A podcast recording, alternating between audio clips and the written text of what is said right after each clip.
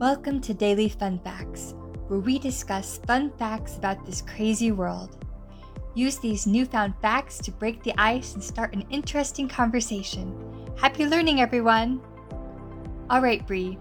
Our first fun fact of the day is that in Switzerland, you're not allowed to own just one guinea pig as a pet. This means you can own two guinea pigs, but not one. That doesn't make sense. 那是不是说瑞士人可以同时养两只荷兰猪，但只养一只就不行呢？Why is that, Angela? I guess it's because in Switzerland, guinea pigs are considered a social species. Social species 是指喜欢社交群居的物种吗 Exactly. A social species is an animal species that likes to interact with each other.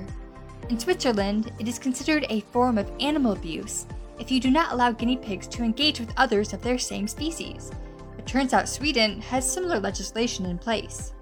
I see. 因为荷兰猪是社交动物，所以只养一只的话呢，其实是对它们的虐待。So what happens if you own two guinea pigs and then one dies? Do you have to get rid of the other one? Guinea pigs hardly ever die at the same time, even if they are exactly the same age. So people who lose one of their two animals need to find some way to get another animal quickly or find some other solution.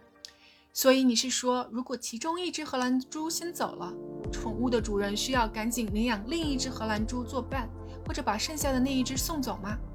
I wouldn't want to own a guinea pig if I lived there. Then it sounds like a hassle. Yes, mm, I guess that's how it's done though.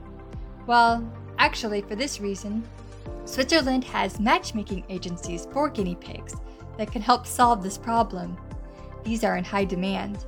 Guinea pigs are also picky about who they are willing to live with and can get very lonely.